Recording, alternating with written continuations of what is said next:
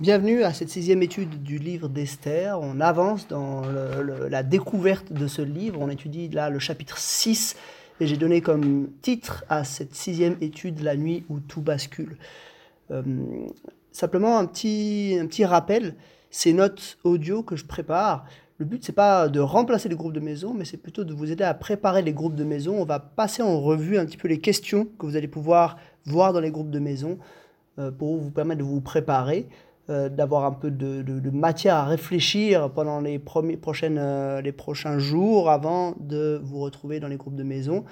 Euh, bien sûr, les groupes de maison, le but, c'est l'échange. Le but, c'est de partager les uns avec les autres, en particulier sur les applications, savoir comment est-ce qu'on vit la vie chrétienne, pouvoir aussi prier les uns pour les autres. Si vous vous limitez à écouter ces notes, bon, c'est toujours intéressant, mais ce sera, le, but ne sera pas atteint. Parce qu'on veut, c'est pallier le, le manque d'interaction du culte, bien sûr, le culte, euh, c'est assez frontal.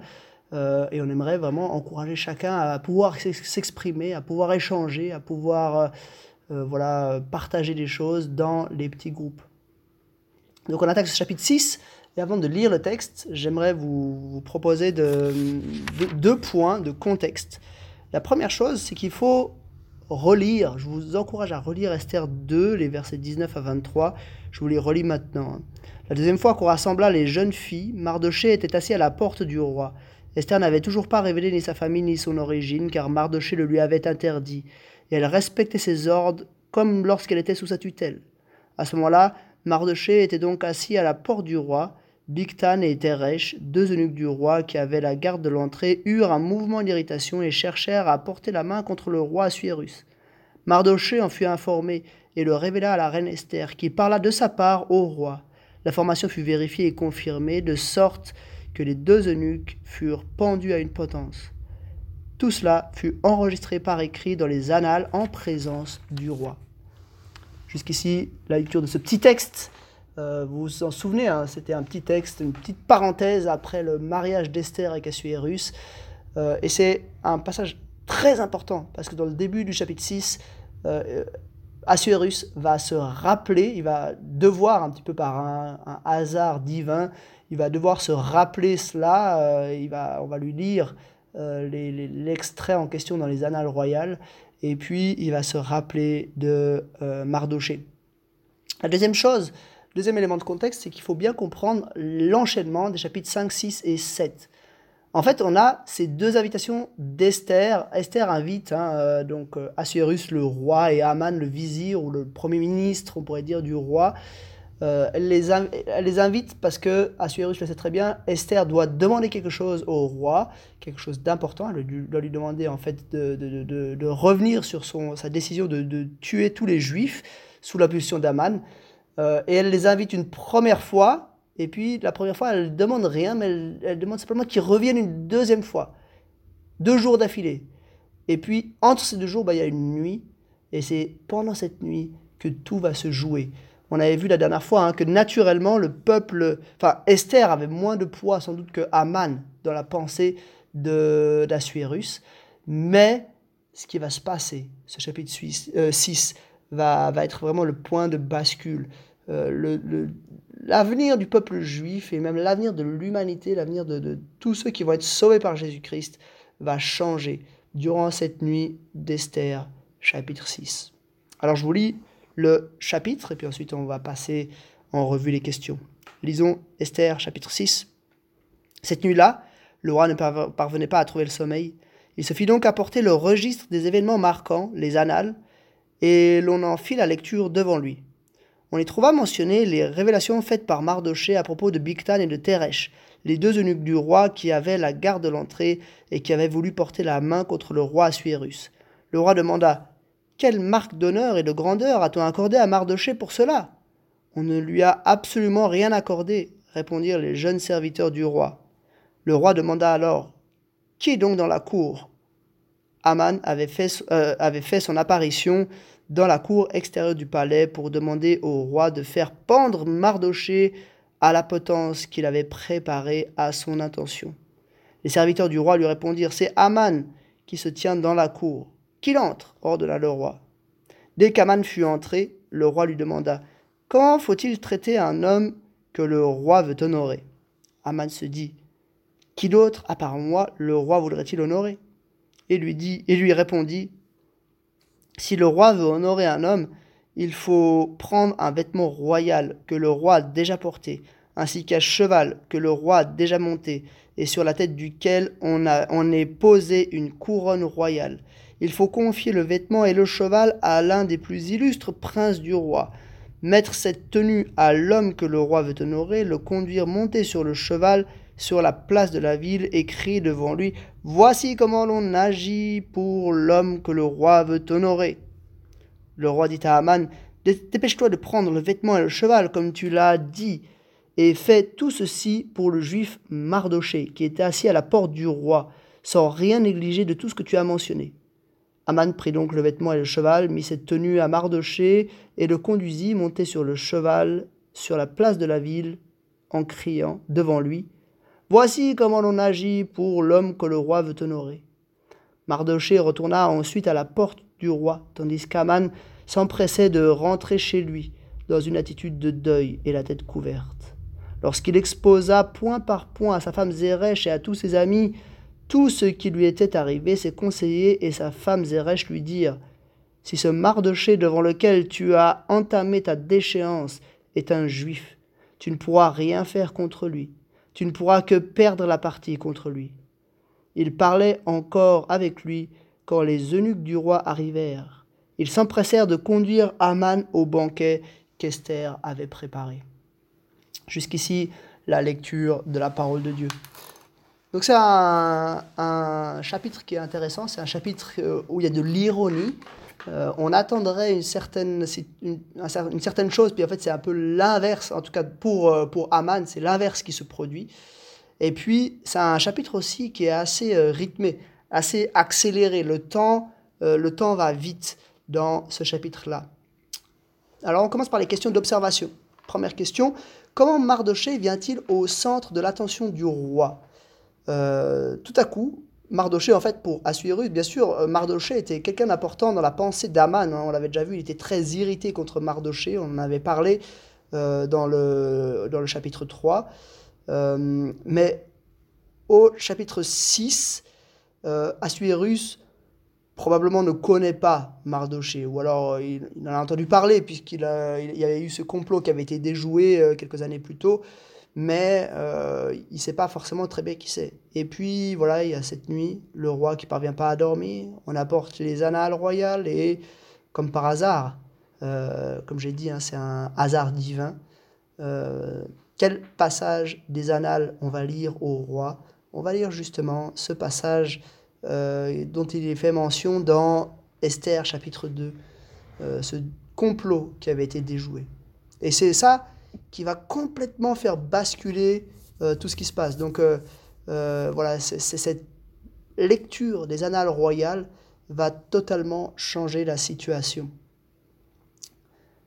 Le roi va vouloir honorer Mardoché en se rendant compte qu'en fait ils n'avaient jamais rien fait pour lui. et puis c'est là qu'on arrive à la deuxième question d'observation. Quelle est la première réaction d'Aman à la suite de la demande du roi au verset 6 Donc Aman se réjouit hein, euh, quand le roi lui dit mais comment est-ce qu'on fait pour honorer quelqu'un euh, Aman se dit ah, ah voilà ça c'est pour moi. Euh, on a ce verset 6 que je vous, je vous relis à la deuxième moitié du verset 6 Aman se dit qui d'autre à part moi le roi voudrait-il honorer?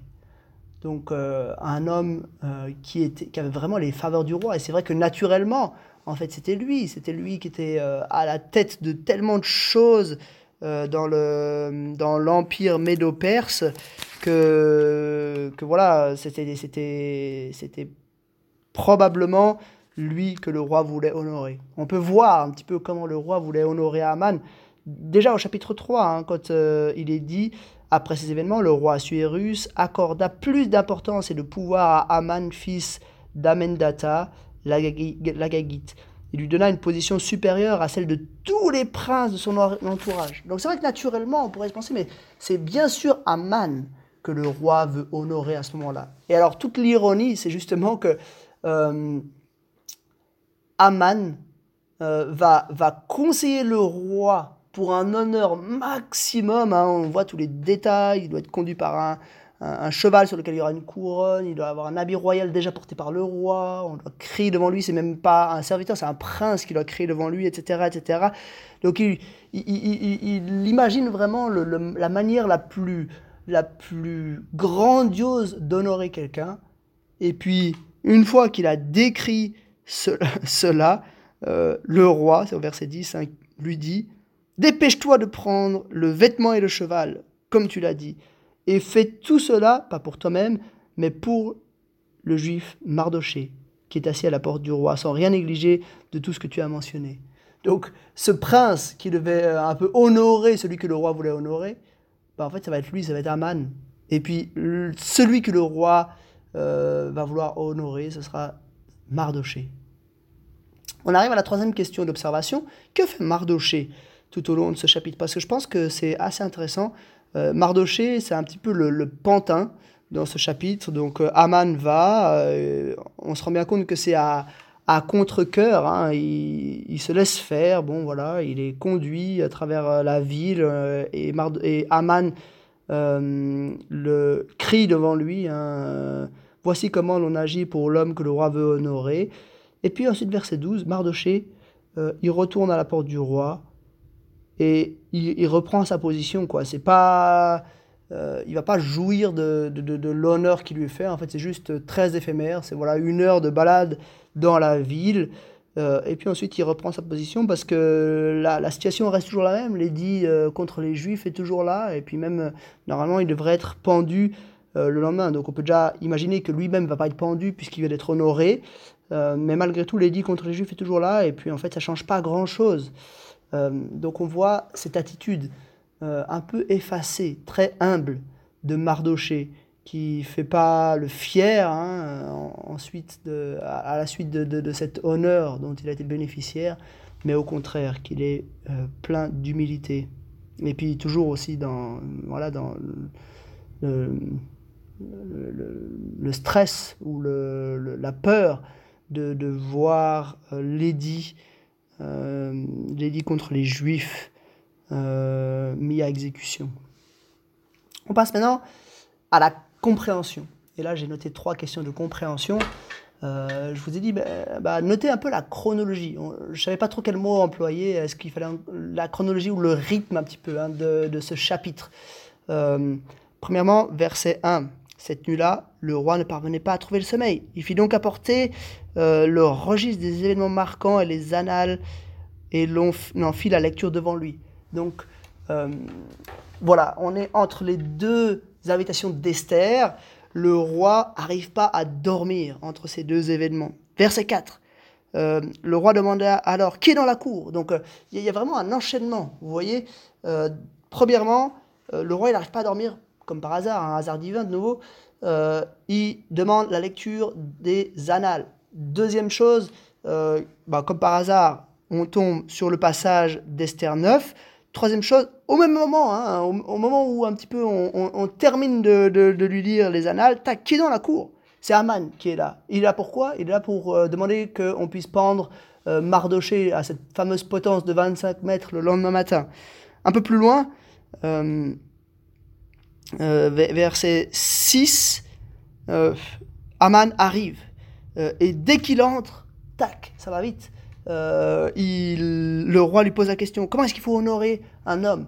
Et puis voilà, il y a cette, cette confusion où Aman croit que c'est quelqu'un d'autre. Verset 10, le roi dit à Aman dépêche-toi de prendre le vêtement et le cheval. Donc il y a le retournement de situation qui se passe au verset 10. C'est pas lui que le roi veut honorer, mais c'est euh, Mardoché, le juif Mardoché, que le roi veut honorer. Verset 12, euh, bah voilà, tout de suite que c'est terminé, Mardoché reprend sa place.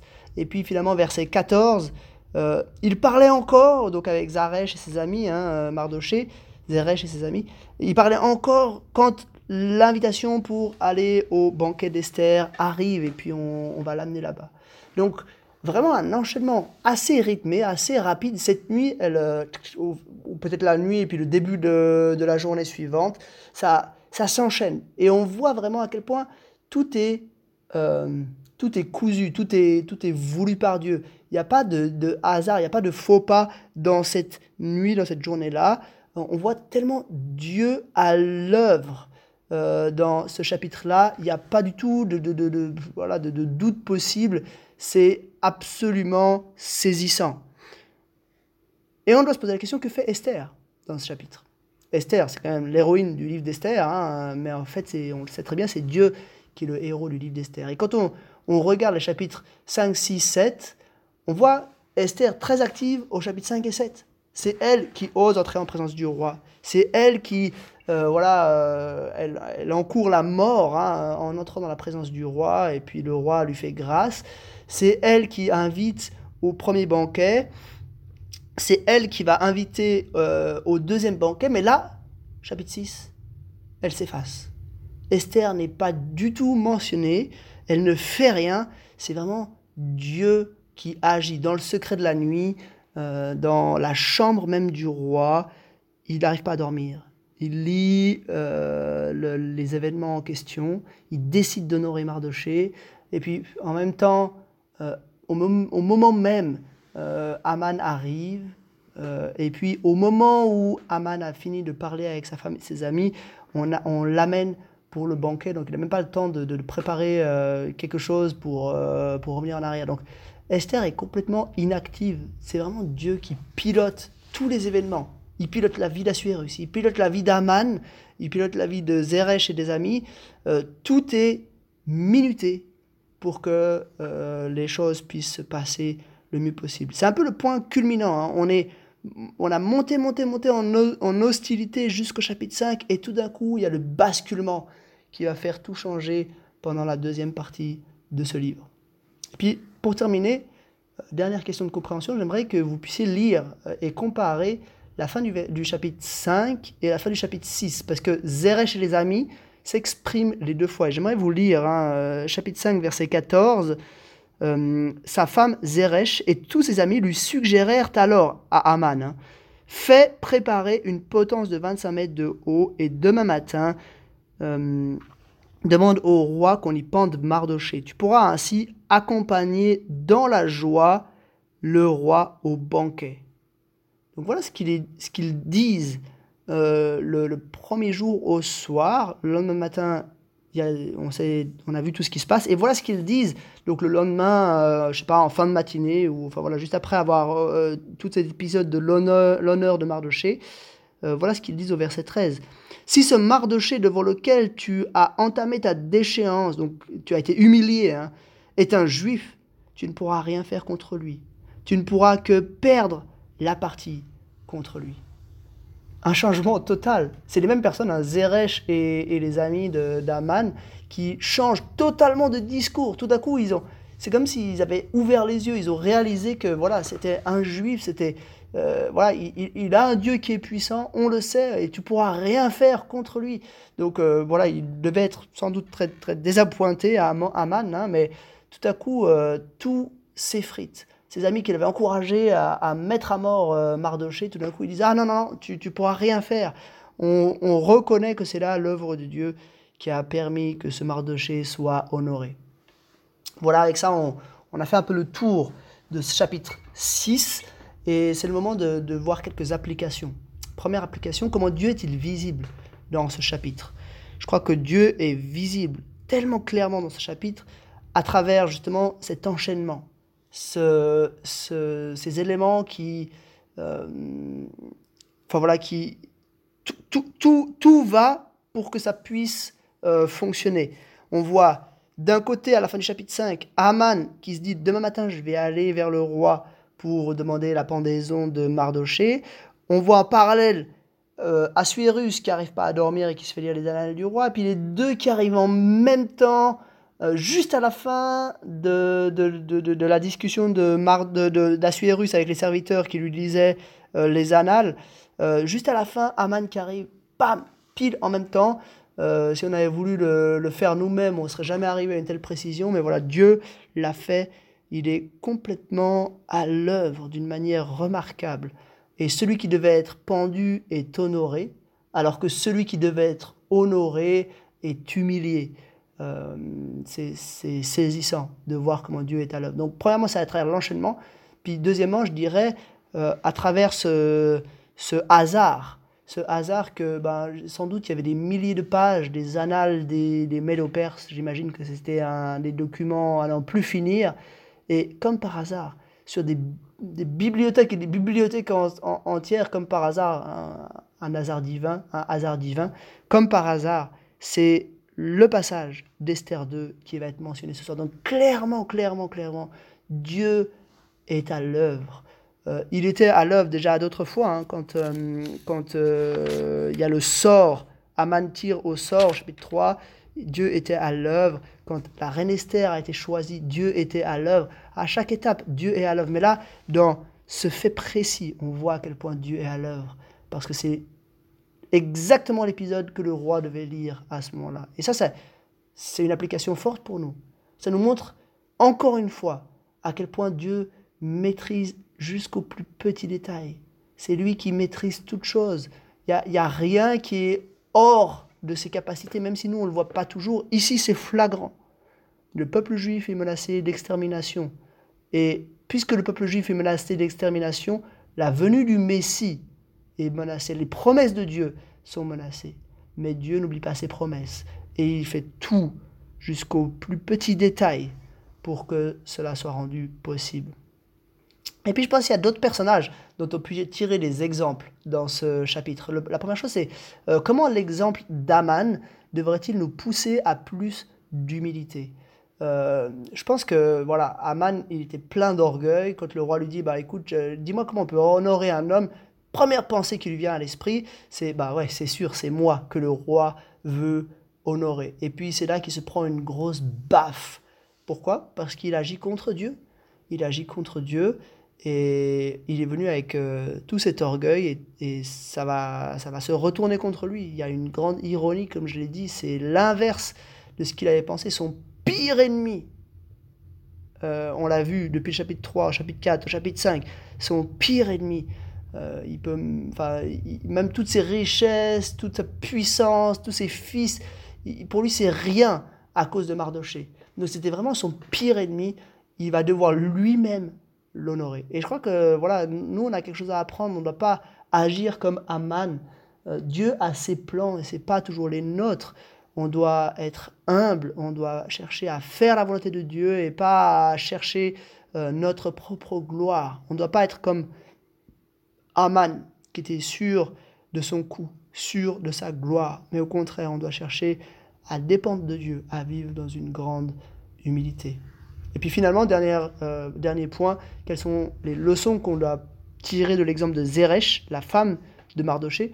Cette femme, en fait, elle, euh, enfin, la femme et les amis, hein, on pourrait rajouter, ils, changent du tout au tout. Euh, en fait, ils, veulent faire du mal à Mardoché, puis ensuite, quand ils réalisent que Dieu est derrière lui, ils veulent, ils, encouragent Aman à laisser tomber parce qu'ils disent, tu pourras rien faire contre lui. Et je crois que voilà, ce, ce, volte-face de Zeresh et des amis, c'est, en fait, c'est dommage. Ils auraient dû euh, comprendre au début que Mardoché était un juif, que Mardoché faisait partie du peuple de Dieu. Et du coup, ils auraient dû comprendre, ils, auraient pu avoir la même attitude dès le départ. Euh, et je crois que c'est une leçon pour nous. On ne peut pas euh, entraver les projets de Dieu. On doit se soumettre au projet de Dieu, qu'on le désire ou qu'on le désire pas. On voit que eux, ils ont été forcés à la fin de le faire, mais nous, bah, faisons-le, entrons dans les projets de Dieu directement. Voilà, c'était quelques réflexions sur Esther chapitre 6, et je vous dis euh, à la prochaine fois pour Esther chapitre 7.